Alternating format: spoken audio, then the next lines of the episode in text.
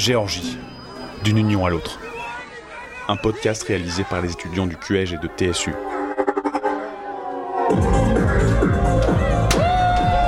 We don't want Russian people in Georgia. We don't want. Épisode 4 L'avenir est dans le pré. Lisa Tchatchanidze, Simon Chenot, Louise Forbin.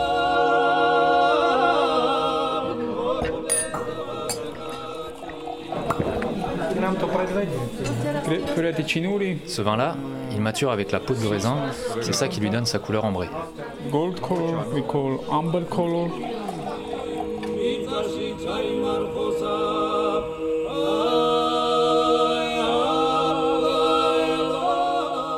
Lorsqu'il recevait des chefs d'État à sa table, on dit que Joseph Staline leur servait une bouteille de Rfanchkara, un vin géorgien rouge demi-sec qui mêle fraises, framboises et fruits de bois.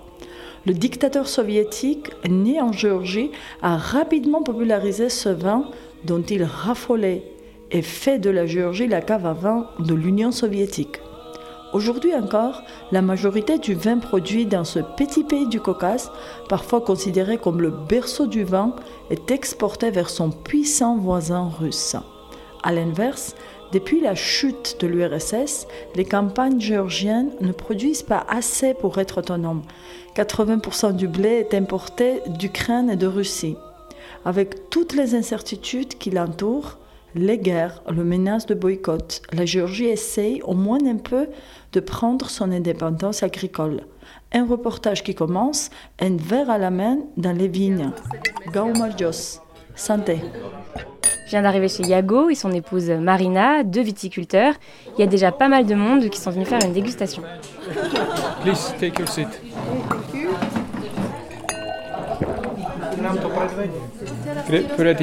Ce vin-là, il mature avec la peau du raisin, c'est ça qui lui donne sa couleur ambrée.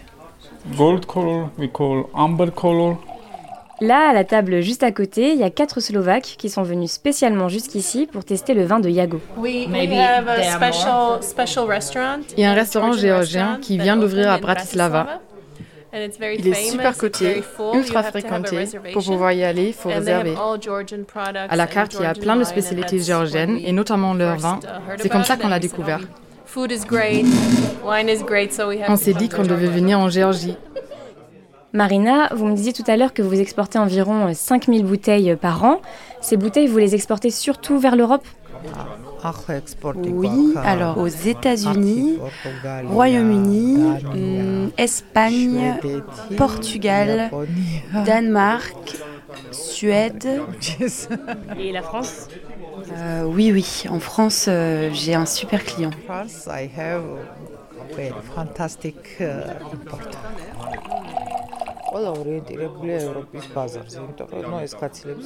En Géorgie, les petits viticulteurs se concentrent euh, sur le marché européen parce qu'il est beaucoup plus stable et que notre vin s'y vend très bien. Je pense que tout le monde a sa chance en Europe s'il produit de bonnes bouteilles. Aujourd'hui, il y a des Japonais, des Slovaques, euh, des Tchèques qui sont venus euh, goûter votre vin.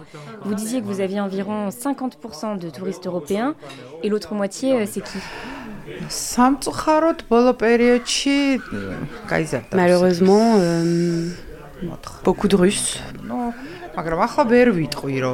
Ils sont de plus en plus intéressés par nos dégustations.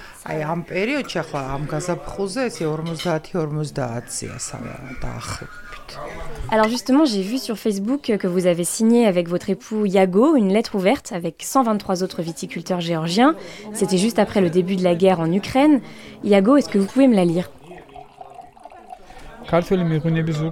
Nous, vignerons géorgiens, tournons le dos à l'assouplissement hypocrite des sanctions russes imposées à la Géorgie et refusons toute coopération avec l'occupant, signé par 124 caves à vin. Aujourd'hui, je trouve que c'est risqué d'exporter des produits géorgiens en Russie. C'est un marché instable, stressant, qui rend dépendant. Et puis bien sûr, il y a la question de la guerre en Ukraine. Pour nous, il y a une responsabilité morale de boycotter un pays agresseur. Moi, j'arrive à m'en sortir sans leur vendre de vin. Mais ça reste notre voisin et c'est surtout un énorme marché très rentable.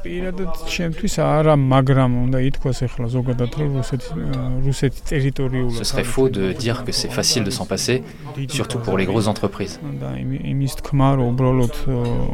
Mais il y en a quand même qui ont stoppé leurs exportations pour toutes les raisons dont je viens de parler.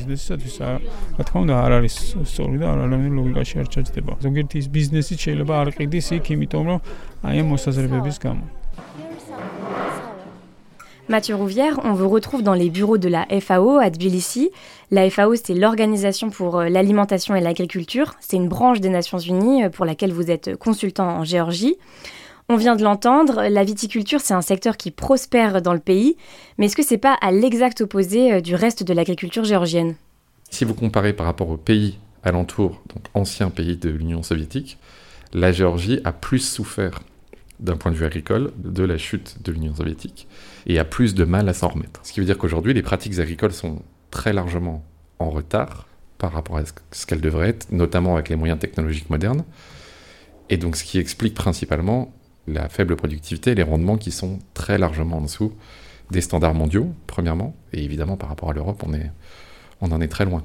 La problématique de l'agriculture, c'est que c'est un secteur qui est un petit peu particulier, parce qu'il faut évidemment des capitaux, comme dans n'importe quelle industrie, mais il faut surtout du savoir-faire. Donc il faut maintenant miser sur le futur, sur l'éducation, sur les fermiers de demain, euh, et donc c'est de plus en plus un objectif pour les donneurs, pour les agences de développement, pour le gouvernement un petit peu moins, mais c'est en train de changer.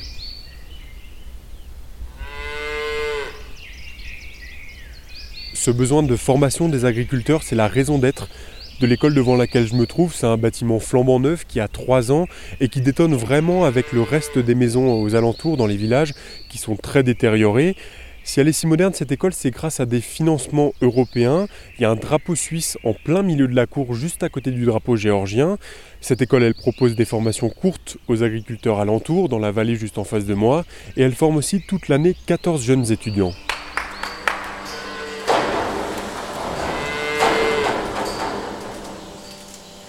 À l'école, c'est lors de la traite. J'ai rejoint Nana qui est étudiante ici depuis un an. On vient de faire monter les vaches dans la salle de traite. Et là, faut juste lui mettre l'appareil sur le pied. Et là, ça sort. Et c'est parti.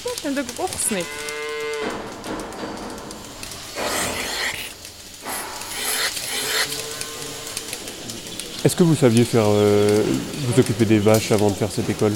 Non. Non, jamais. Je suis née à Tbilissi et je m'étais jamais occupée d'une vache de toute ma vie. Mais j'ai toujours rêvé de faire ce métier. Lorsque j'ai appris que cette école d'agriculture ouvrait en Géorgie, je suis venue direct. C'était la meilleure décision de ma vie. C'est notre prof qui nous a appris ça. C'est Dimitri, il est juste derrière vous. Attention Reste pas devant, sinon les vaches vont pas pouvoir avancer.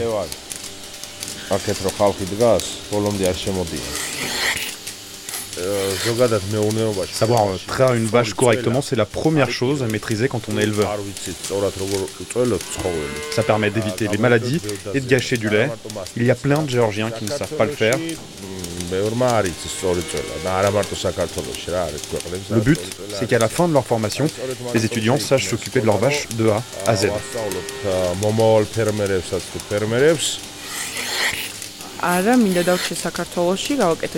Après l'école, j'aimerais rester en Géorgie et créer ma propre ferme. J'ai envie d'avoir des chèvres, des vaches et de produire du fromage.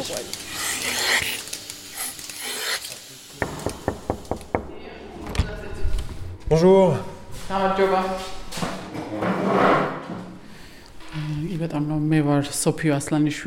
Je m'appelle Sofia Aslanishvili, c'est moi qui gère l'école d'agriculture. C'est un établissement unique en son genre en Géorgie. Ici, on dispense à la fois des cours théoriques et pratiques. On a notre propre ferme et c'est là que les étudiants s'exercent. Et cette école, elle est d'autant plus particulière que lorsqu'on rentre, il y a un drapeau suisse. À l'entrée, il y a des plaques qui euh, montre que euh, ça a été aussi construit grâce aux Nations Unies. Il y a eu un prêt de 80 millions d'euros de, de, la Banque euh, européenne pour le développement.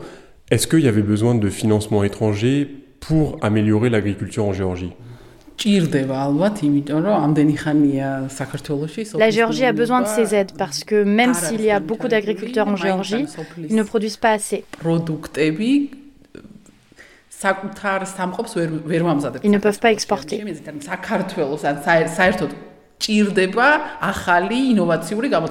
Je pense que notre pays a du potentiel. On peut produire assez pour toute la population. Mais alors il faut que l'agriculture se professionnalise.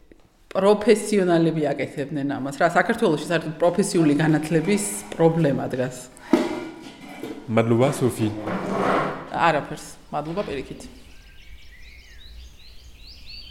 Sophie told me about the student Valery who studies in the school and his family lives just in 5 kilometers from here and we can visit their farm.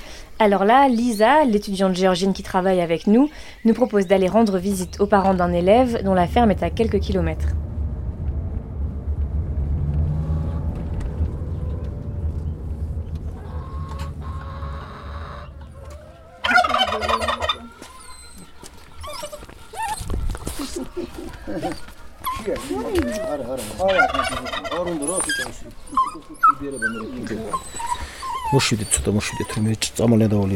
Darieli, vous êtes le père de Valérie, euh, c'est l'un des élèves de l'école agricole où on était à l'instant.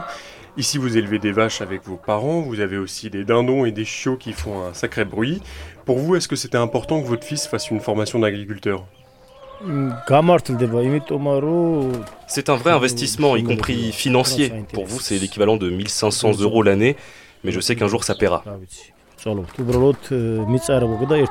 Mon fils apprend de nouvelles choses, il est très intéressé par ses cours. Je ne sais pas à quoi ressemblera le futur, mais quand on est des gros bosseurs comme nous, ça peut marcher.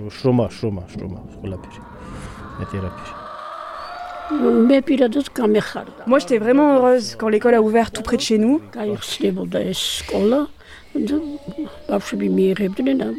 J'ai tout de suite voulu que mon petit-fils l'intègre. Je suis contente que c'est marché et qu'il étudie là-bas.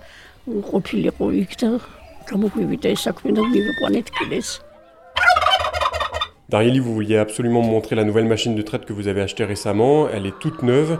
Est-ce que votre fils, euh, c'est votre fils qui vous a aidé à la choisir? C'est lui qui est allé la chercher. Moi, je ne savais même pas que ça existait.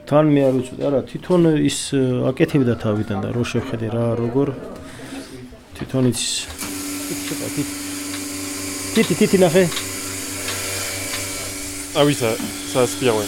Oui, ok. Du coup, ça facilite le travail. Oui, oui, clairement.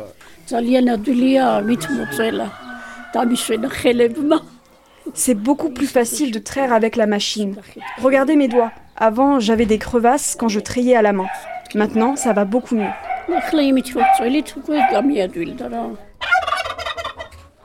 Je voudrais vous demander, vous, en agriculture, qu'est-ce qui vous manque concrètement? Qu'est-ce qui ne manque pas C'est plutôt ça la question. Il n'y a aucun progrès. Tout coûte cher. On ne produit pas assez pour en tirer un revenu correct.